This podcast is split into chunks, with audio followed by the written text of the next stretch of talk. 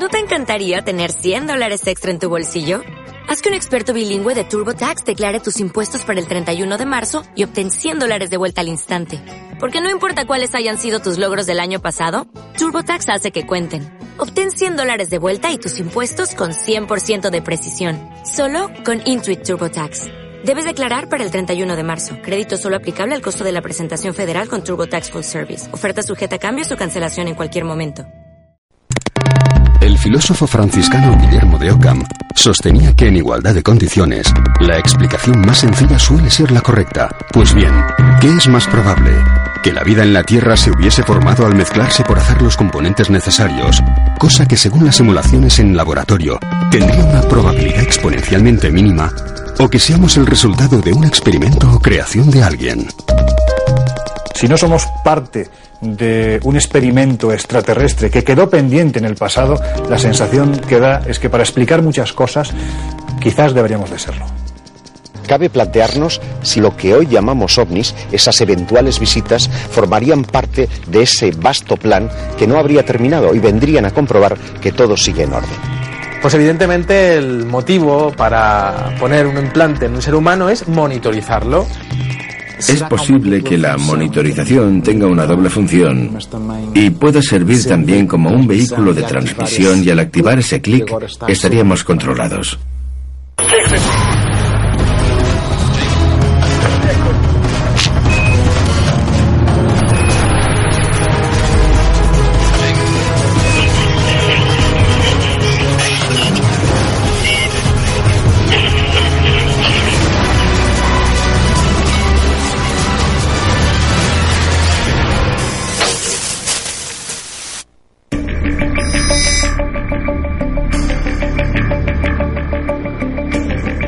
Se habla de extraterrestres, la mayoría de las personas piensa en seres inquietantes acechando nuestro planeta desde sus sofisticadas naves.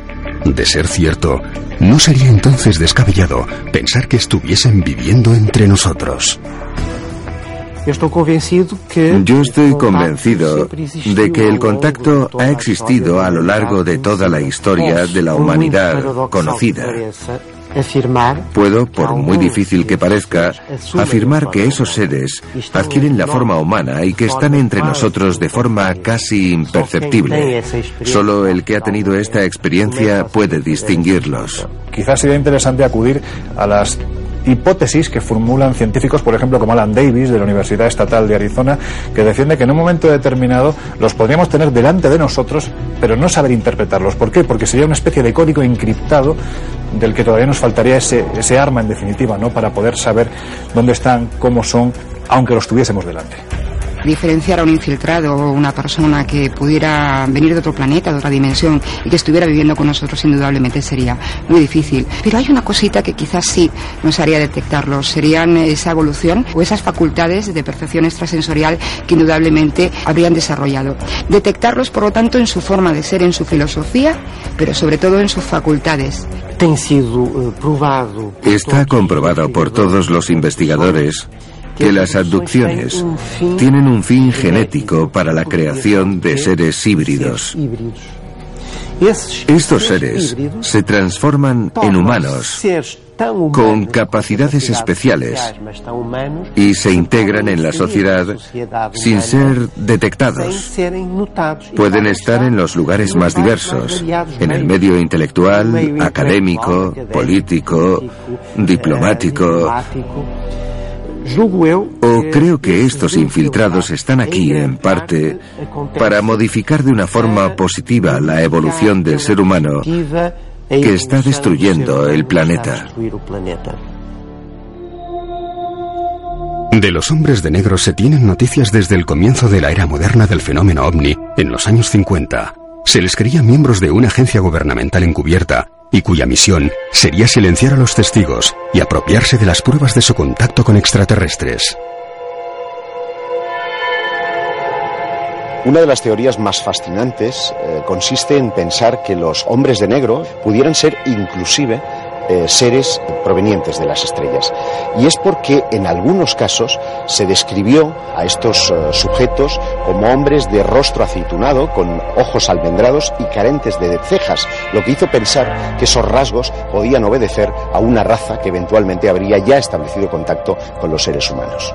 Pero la mayor parte de casos que sí se produjeron, lo único que certificaban era la probabilidad de que los Men in Black, los hombres de negro, no fueran otra cosa más que agentes de los servicios de inteligencia de los países en los que se producían los diferentes avistamientos que querían tener más información sobre algo que socialmente estaba teniendo una repercusión extraordinaria y que además ofrecía una serie de pruebas y evidencias de que fuéramos visitados por eh, naves llegadas de otros planetas.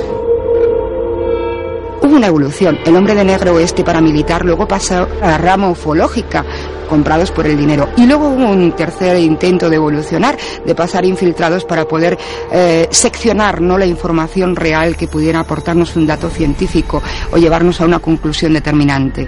Eso fue el momento en que se convirtieron los hombres de negro en nuestros amigos eh, psicólogos, psiquiatras que nos daban pastillitas y que nos decían que estábamos sufriendo algún tipo de enfermedad y trastorno y que algunas veces nos llevaban a esas salas con vestidos blancos y que nos hacían ver que todo era una locura, una fabricación de nuestro cerebro. Las autoridades han tratado de que esto no saliera a flote, han sacado del medio a personas muy importantes, pero eso no lo de importancia. A mí me interesa hoy qué están haciendo y cómo nos podemos defender de toda esta gente. Salir de este control mental que tienen sobre la humanidad entera.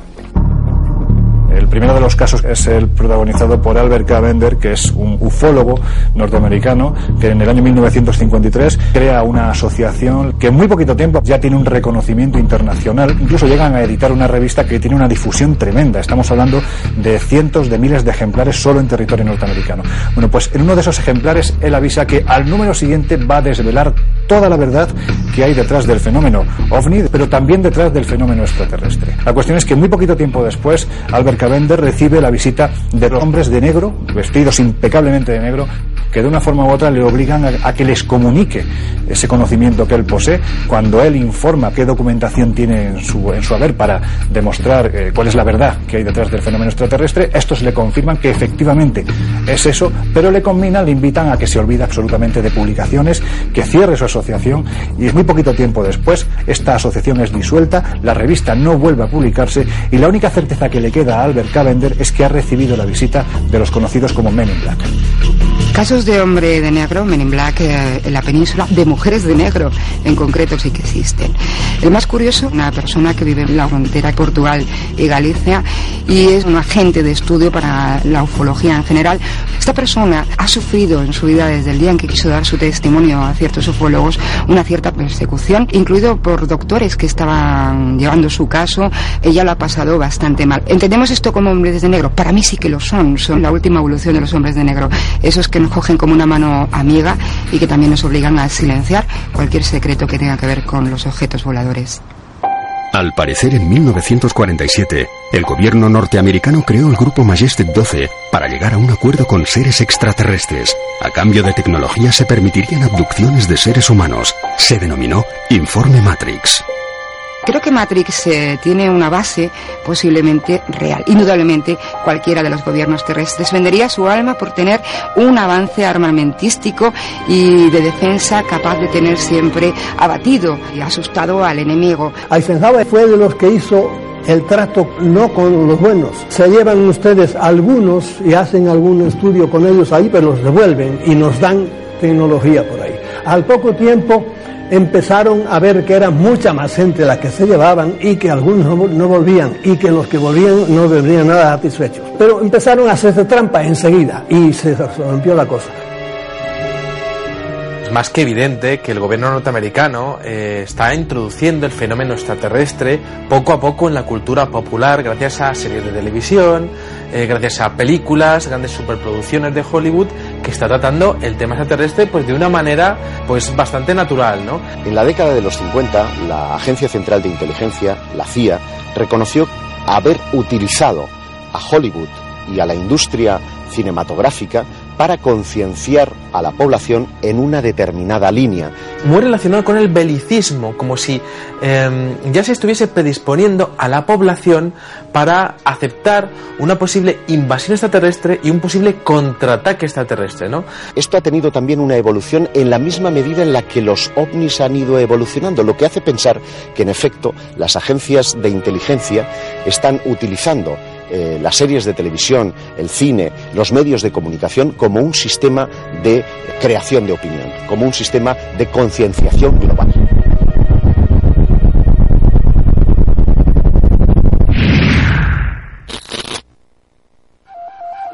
Al analizar dos cráneos encontrados hace 65 años en una cueva en el estado mexicano de Chihuahua, se comprobó que tenían una antigüedad de 900 años, pero uno de ellos ofrecía una serie de rasgos poco comunes. Los investigadores estadounidenses Lloyd Pite y Mark Bean han afirmado que el extraño cráneo pertenecería a un ser híbrido de madre humana y padre de raza desconocida. Le llamaron el niño de las estrellas. En el análisis hecho sobre el cráneo de ese personaje, se detectó ADN mitocondrial femenino, pero no masculino. Por tanto, es alguien que tiene madre, pero no tiene padre. Es evidente que ha de tener padre, pero nosotros no sabemos leer ese ADN masculino del personaje. Se cree que no tiene padre porque no encontramos el ADN paterno. Lo interesante eh, es que a día de hoy no se ha conseguido determinar si las modificaciones que tiene ese cráneo son naturales o pertenecen realmente pues, a una modificación genética por parte de una hibridación. Hay ejemplos de otros casos idénticos en Portugal. Que yo conozca, hay dos casos de esqueletos o parte de esqueletos, concretamente de cráneos, que pueden estar asociados al caso Star Children y, por tanto, a personajes no terrestres. Esos dos cráneos estaban mezclados con cráneos terrestres comunes. En comparación, son más pequeños.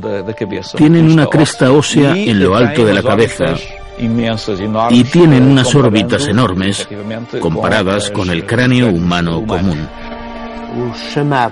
Los llamados Star Children son seres que se encarnan en la Tierra y por tanto adquieren la forma humana, pero su alma es un alma estelar, de ahí que vengan con el propósito de armonizar la Tierra con algo que es obvio, pero que muchas personas no aceptan, que es la idea de que la Tierra no está aislada del resto del cosmos, de planetas o de otras estrellas. Todo está interrelacionado y en nuestra cultura lo olvidamos.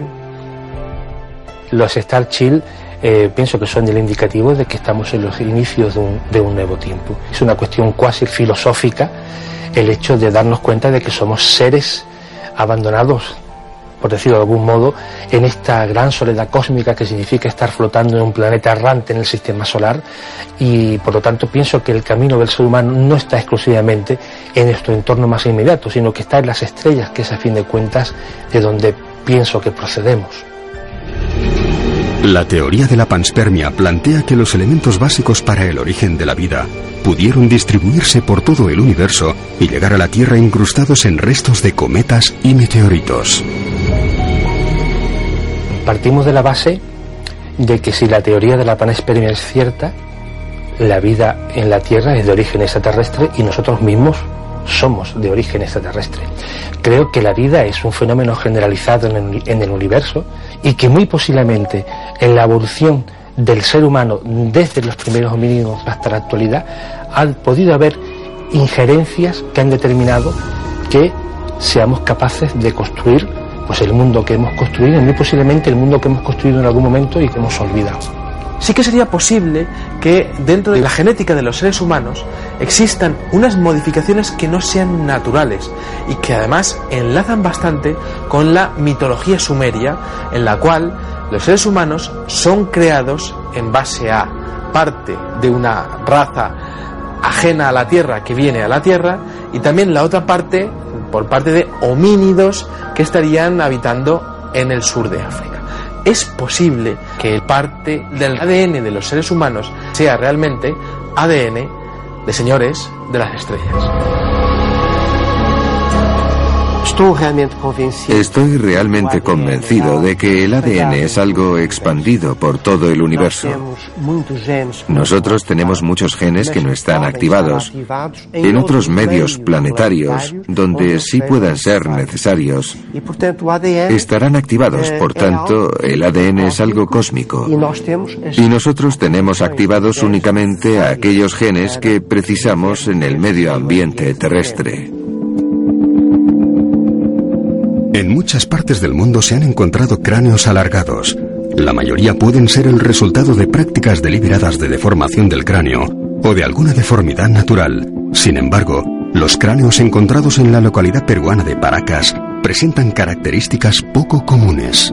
La idea de que los extraterrestres están entre nosotros no es nueva. Recientes hallazgos científicos apuntan a que esa posibilidad es cierta. Es el caso de unos cráneos aparecidos en Paracas, en Perú, donde eh, esos cráneos alargados que estamos acostumbrados a conocer de las eh, civilizaciones precolombinas tienen unas características que las hacen únicas. Aparte de que solo tienen un parietal, eh, parece que hay una modificación en su ADN que hace pensar a los investigadores que podría tratarse de seres no humanos. ¿Se trata de extraterrestres o de que en algún momento de la evolución humana hubo alguna suerte de modificación? Probablemente esas deformaciones craneales se correspondan con un intento de modelar los cráneos a imagen de los seres considerados especiales y con poderes especiales. No lo pongo en duda, conozco perfectamente esa hipótesis. Cuando hablamos de las culturas precolombinas, si hay un rasgo común es el hecho de que las clases pudientes, también las castas sacerdotales, se deformaban el cráneo, se lo alargaban. Era una forma de identificar a esa casta del pueblo llano. También hay expertos que aseguran que era una forma de intentar imitar a sus dioses, de parecerse a sus dioses.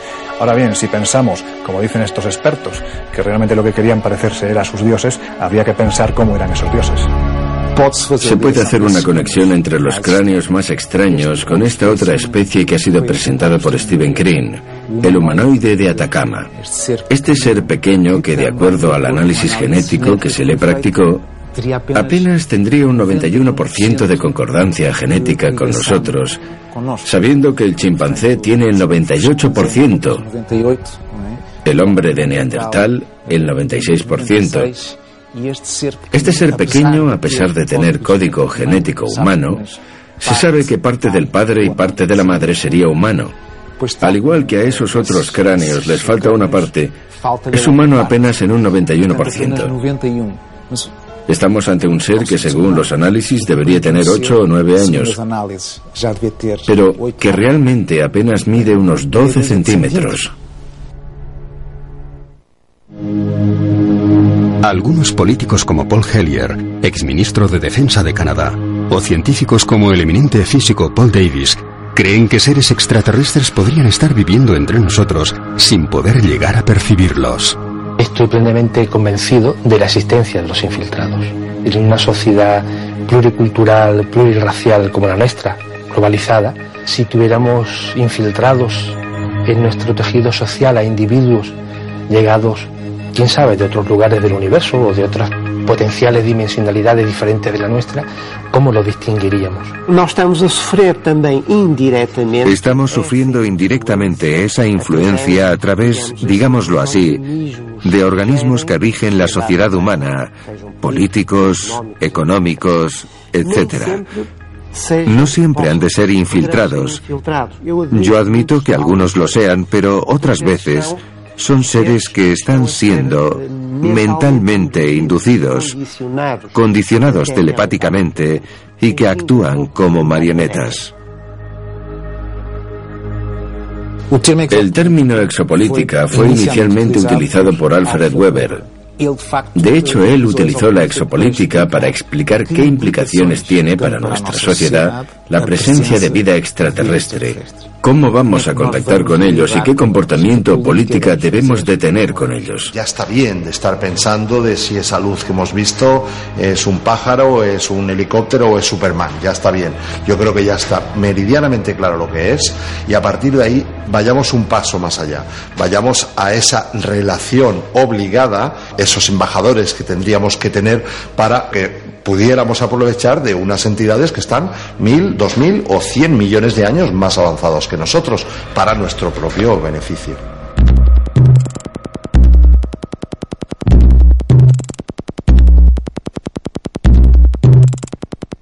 Aunque yo soy de los que pienso que los astronautas sí han podido tener eh, encuentros en el espacio con objetos no identificados, me resulta más difícil digerir la idea de que estos ya hayan podido establecer un eventual contacto a nivel de ministerios o de grandes gobiernos y corporaciones no deja de ser llamativo que estas personas en este momento actual estén haciendo estas manifestaciones como sirviendo de antesala a un momento clave en la humanidad, un momento en el que tal vez se nos está anunciando que a escala de 20 años se produzca un contacto extraterrestre. Por ejemplo, el caso de Paul Hellier, exministro de Defensa de Canadá, que en fin confirma la historia de Philip Corso sobre lo ocurrido en Roswell y con ello confirma el hecho de que aquí hay una presencia y que necesitamos tener conciencia para entenderlo y para asumirlo.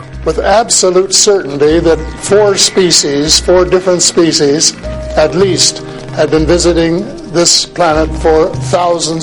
visiting tenemos a Clifford Stone, que en 2001 en la conferencia de prensa que ofreció en Washington, afirmó que estaba implicado en operaciones de recuperación de ovnis, de recuperación por tanto de identidades o de seres. Y habla que a finales de los años 80 ya estaban catalogadas 56 especies diferentes. ¿Es posible que personas reconocidas en sus capacidades profesionales o científicas se puedan inventar todo esto?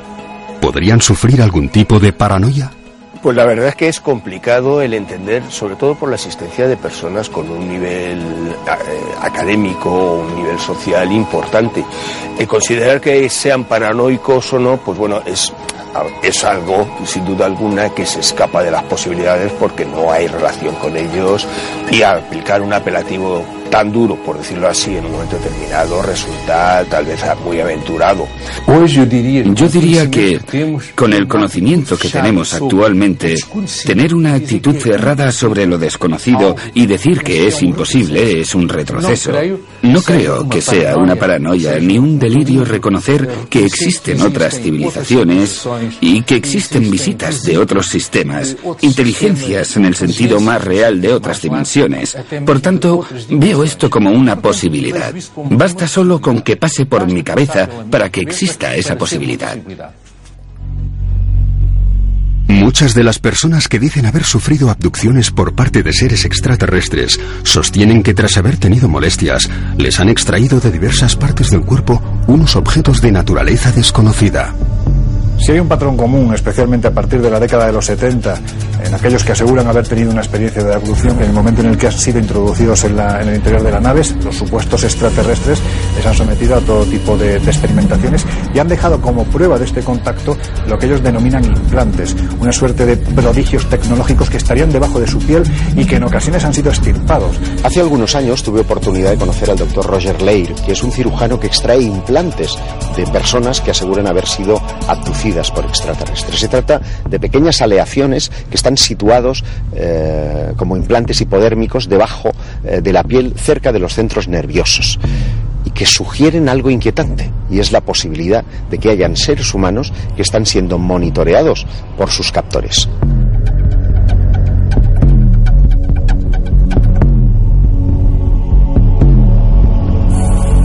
Las eh, composiciones químicas de los implantes que han podido extraerse eh, por parte de los abducidos revela una composición química muy interesante porque estamos hablando de hierro meteorítico que ha podido formarse muy muy lejos de la Tierra. En segundo lugar tenemos que hablar de una especie de eh, cubierta orgánica que estaría previniendo de una infección eh, en el cuerpo de la persona que tuviese el implante. Roger Lear encontró unas masas extrañas, una especie de microchips. Es posible que la monitorización tenga una doble función y pueda servir también como un vehículo de transmisión y al activar ese clic estaríamos controlados. Pues evidentemente el motivo para poner un implante en un ser humano es monitorizarlo. Eh, es decir, nosotros eh, hacemos exactamente lo mismo con tortugas, con aves, con mamíferos acuáticos. Nosotros controlamos sus movimientos y vemos sus costumbres. Quizá eh, haya seres extraterrestres que estén haciendo exactamente lo mismo con algunos seres humanos. Algunos investigadores sugieren que incluso también podrían usarse para transmitir algún tipo de órdenes que influyesen en los abducidos haciéndoles realizar misiones clandestinas para sus intereses. Ese microchip, esos implantes estarían emitiendo señales y de hecho también podrían estar recibiendo señales. Y ahí podríamos estar hablando realmente de una posibilidad de intervención. Esas señales podrían llegar a controlar a un ser humano, esas señales podrían llegar a modificar su conducta. ¿Podrían los abducidos tener una misión que ellos mismos desconocen? de haber sido contactados o elegidos para una experiencia que para ellos habría resultado traumática, pero tener un objetivo en el sentido de que cuando sea el momento de recibir una orden, estar como hipnotizados y en un momento determinado reaccionar inmediatamente y comunicar algo a la sociedad. Muchos de los denominados abducidos o personas que han tenido encuentros en la cuarta fase aseguran sentirse monitoreados a lo largo de toda su vida, como si en realidad fueran una quinta columna, personas que están siendo eh, específicamente manipuladas para que en un momento concreto hayan de llevar una determinada acción. Ellos podrían representar un papel. Por un lado, calmar los ánimos, decir que ellos están aquí para ayudarnos, y por otro lado, estar ayudando en la preparación de la conquista. En 2011, el abogado Steven Gert hizo una demanda al gobierno americano en busca de información clasificada y obtuvo como respuesta un informe relativo al satélite Sputnik que fletó la Unión Soviética, en el que se habría recibido en 1957 una señal de carácter extraterrestre. En el año 1957, la Unión Soviética lanza al espacio el satélite Sputnik. El ingenio transmitía una señal de radio al control soviético, pero también era detectada por los norteamericanos. Al parecer, en una de esas escuchas se consigue captar una señal de carácter extraterrestre. Un científico, criptógrafo de la Marina norteamericana, fue el responsable de descifrar este mensaje que hasta día de hoy no se ha logrado descifrar. La señal criptográfica está eh, realizada en base a números y fórmulas matemáticas y lo que se nos ha dicho por parte de los escépticos es que se trataba de un ejercicio criptográfico, pero las dudas en la comunidad ufológica persisten porque el resto de documentos desclasificados muestran la solución al enigma y este, sin embargo, es todavía algo por descifrar. Yo lo veo de dos formas. Será más desinformación. Habría sido una forma de estudio y comprobar que si recibimos un mensaje de estos, vamos a conseguir entenderlo. Es decir, un ejercicio presentado a determinadas personas para comprobar que si algún día se recibe un mensaje lo puedan descifrar o puede que en efecto el mensaje fue real. Si damos crédito a todas las pruebas que sugieren la presencia de extraterrestres en nuestro planeta, deberíamos preguntarnos, ¿desde cuándo estarían entre nosotros? Bueno, más que desde cuándo estarían ellos entre nosotros, diría desde cuándo estamos nosotros con ellos, ¿no? Diría que desde que nos hicieron, desde que nos crearon. Y en el momento que nos crearon, pues bueno, ahí empezamos a, tener esa relación, ¿no? Pero digamos desde el punto de vista que nosotros no hemos elegido estar aquí, hemos sido creados para un fin concreto. Si reinterpretamos los textos sagrados como que los dioses son seres extraterrestres, yo diría que ellos han estado aquí desde el principio de la humanidad. Es más, Estoy casi convencido de que el, género humano, como tal, como ser inteligente que puebla la Tierra, es fabricado directamente por los extraterrestres.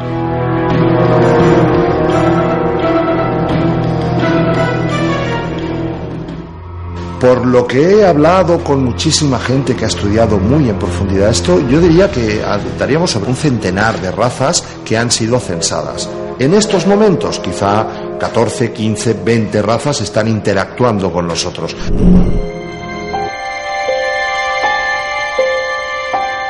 Es de suponer que si alguna entidad alienígena nos estuviese observando durante el desarrollo de nuestra historia, advertiría que en un periodo muy corto el ser humano pasó de usar vehículos de tracción animal a lanzar artefactos al espacio y experimentar con armas nucleares. Los que están fuera piensan, estas entidades son muy peligrosas. ¿Cuál es el sitio mejor para estudiarlas, informarnos y ver de qué forma pueden llegar a ser tan peligrosos?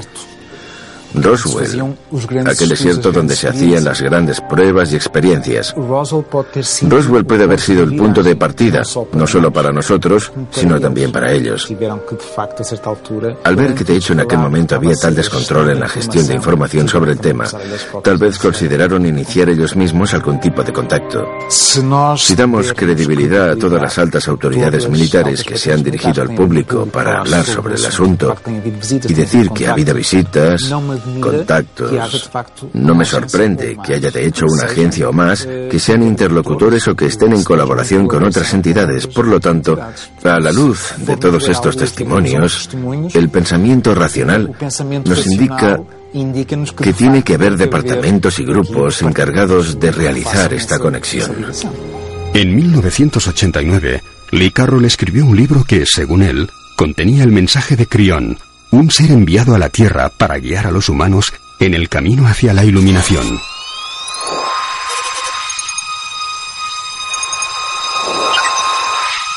El contactado no tiene por qué ser siempre abducido. Y parece que además el contactado en los últimos tiempos se ha convertido en un concepto peyorativo, por eso se acepta de una forma quizás un poco más seria eh, otro, otro concepto, ¿no? que sería el de canalizador. Bueno, pues uno de los grandes canalizadores del momento es Lee Carroll.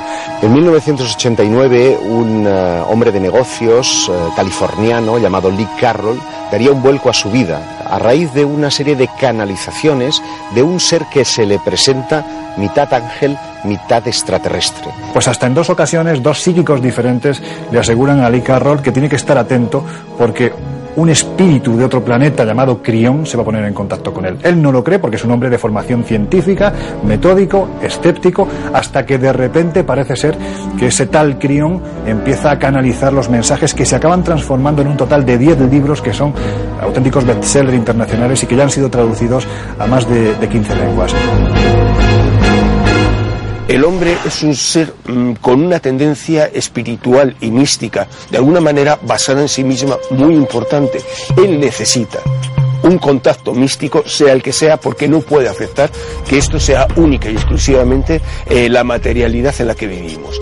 Sin duda alguna, el que haya una persona que diga que está en contacto con un extraterrestre que a la vez es un ángel y a la vez está dando un mensaje divino, pues entra dentro de esta necesidad del ser humano que tenemos todos, que es la necesidad de un contacto místico, espiritual y escapar un poco de la materialidad de este mundo en el que realmente vivimos.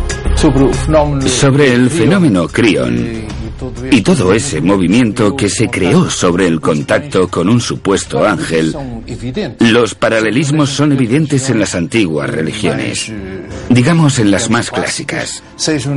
Detrás de estos movimientos modernos hay siempre una revelación, es algo transformador que nos está esperando, que da sentido a esa persona y que causa simpatía en su medio ambiente porque trae algo bueno para la humanidad. Y a partir de ahí pienso que nuestra actitud es la de leer. Estar atentos y realizar nuestros propios juicios. El fenómeno de los contactados, como el caso de Crión, de la Gran Hermandad Blanca, de la Misión Rama y de tantísimos grupos, parecen estar eh, generando una suerte de control, de experimento de control de las creencias. Lo que no nos queda claro es si se trata de un control de este lado o de nuestros amigos del cosmos. Es tan remota la probabilidad de que la vida en la Tierra se haya originado al combinarse por hacer los componentes necesarios para su existencia, que muchos investigadores creen que podría deberse a un experimento de entidades extraterrestres. La verdad es que cuando uno se plantea el mundo de los enigmas en general, por supuesto, dentro de los enigmas, el del fenómeno ovni, te das cuenta que el mayor de todos los enigmas es precisamente el ser humano. Por lo tanto, si no somos parte de un experimento extraterrestre que quedó pendiente en el pasado, la sensación que da es que para explicar muchas cosas, quizás deberíamos de serlo. Yo pienso que sí que podemos ser parte de un experimento extraterrestre que aquellos seres dejaron pendiente. Según la mitología sumeria, los seres humanos eh, fuimos eh, realmente esclavos para la extracción de oro. Y cuando aquel oro no fue necesario de excavar, pues evidentemente los seres humanos ya no teníamos ningún tipo de función para esos seres. Si hemos de hacer caso a lo que nos dicen libros sagrados como el Popol Vuh de los indios quichés, los eh, dioses de la antigüedad, lo que hoy llamamos extraterrestres, eh, habrían venido aquí para crearnos. Luego, si fuimos parte de un experimento, cabe plantearnos si este terminó entonces o lo que hoy llamamos ovnis, esas eventuales visitas, formarían parte de ese vasto plan que no habría terminado y vendrían a comprobar que todo sigue en orden. ¿Somos parte de una experiencia? Pues probablemente algunos sí, están viendo, jugando con nosotros, pero nosotros estamos aquí en el medio como tontitos sin dar cuenta de qué es lo que nos pasa. Y lo que nos pasa es que somos propiedad de alguien.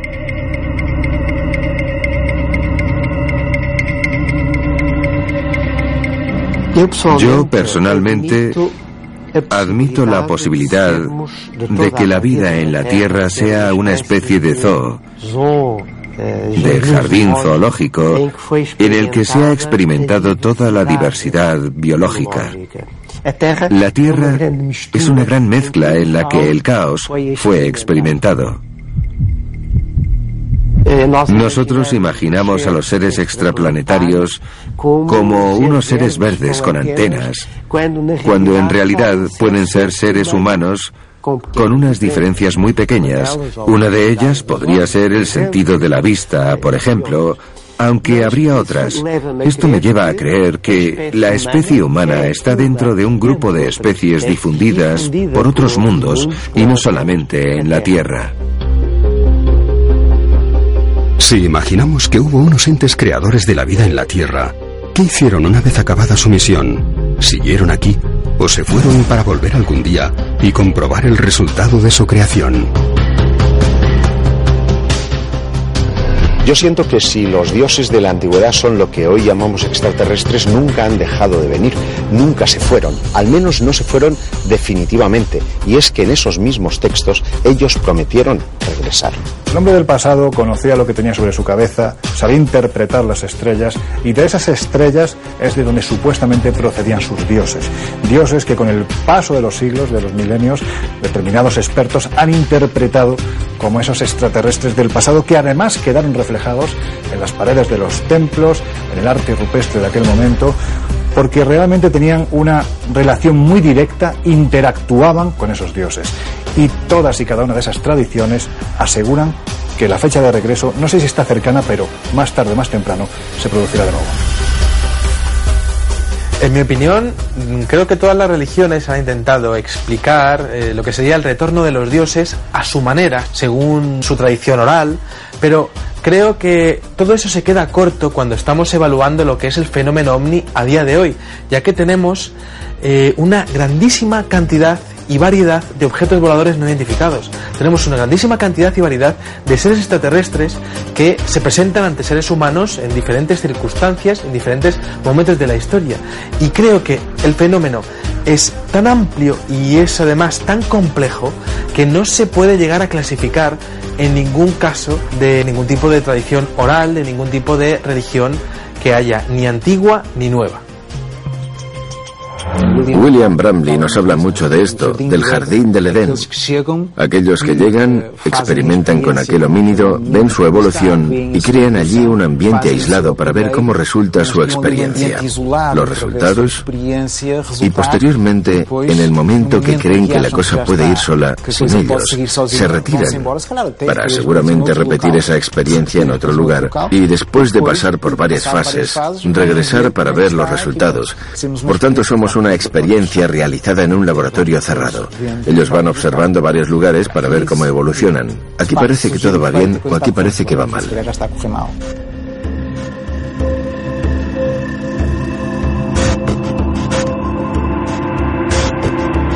Sinceramente creo que aún no estamos preparados para recibir un contacto abierto con eh, seres más evolucionados que nosotros. Los propios científicos nos advierten que tenemos que tener cuidado, que a lo mejor las pretensiones de esas civilizaciones no son tan buenas como podrían parecer, sino que podrían ser hostiles. No sé si estamos preparados. La ciencia lo que nos dice a día de hoy, y además a las claras, dentro de esa disciplina que se llama astrobiología, es que si no estamos preparados tenemos que estarlo, porque la posibilidad de que se establezca un contacto es real. Por lo tanto, hay que marcar los protocolos de actuación para que, llegado el momento, todos vayamos en la misma dirección. Si los seres extraterrestres llegasen y se presentasen a día de hoy a los seres humanos, estarían por encima de la cadena evolutiva, por encima de la cadena tecnológica y por encima de la cadena alimenticia. Y eso es algo que los seres humanos no estamos preparados para entender, comprender o aceptar. Si estamos o no preparados para ese posible retorno del Creador dependerá mucho de cómo lo consideremos. Esa entidad creadora viene como un mero observador. Comprueba el estado de su experimento. Se va de nuevo o por el contrario, ese creador llega y dice esto no es lo que quiero, está todo mal. Hay que empezar otra vez. Es muy posible que la respuesta a cómo se creó la vida en nuestro planeta se halle muy lejos de aquí. Quizá en las exploraciones que se lleven a cabo en cometas y meteoritos encontremos la solución no solo de nuestra existencia, sino también la de otros seres con los que estemos compartiendo este vasto universo. Yo diría, de una forma muy convencida, que hay seres infiltrados entre nosotros en forma humana y en dos modalidades. Los que adquieren una forma humana cuando necesitan una forma estable y los que son el resultado de una hibridación genética en la era de las abducciones y que son seres humanos diferentes que están ayudando a introducir una mutación genética en la especie humana para posiblemente mejorar las próximas etapas de la historia de la Tierra. Si los microimplantes que hemos rescatado de los abducidos se correspondieran con microtransistores o con sistemas de comunicación, tendríamos una prueba irrefutable de que los extraterrestres están haciendo experimentos en la Tierra. Yo pienso que se puede decir que hay extraterrestres entre nosotros, sobre todo en base a algunos casos de encuentros en la tercera fase, como por ejemplo el caso Conil, en donde se asegura que hay seres extraterrestres que llegan a convertirse, a metamorfosearse, a cambiar su forma y se convierten en seres humanos. Esto es importante porque esos seres humanos estarían formando parte de una quinta columna que podría estar tomando decisiones que serían de vital importancia para los seres humanos. Considero que si los humanos somos capaces de manipular a los propios humanos en la misma escala, cómo no, unas entidades muy superiores técnicamente y en muchas facetas no nos van a poder manipular. Absolutamente sí. Yo sí creo que hay extraterrestres ya híbridos que parecen hombres completamente infiltrados en nuestra sociedad. De lo que estoy más seguro es que todas las grandes autoridades del mundo siempre han estado directamente, primero escogidas y segundo controladas totalmente sin que ellos se den cuenta por esta gente.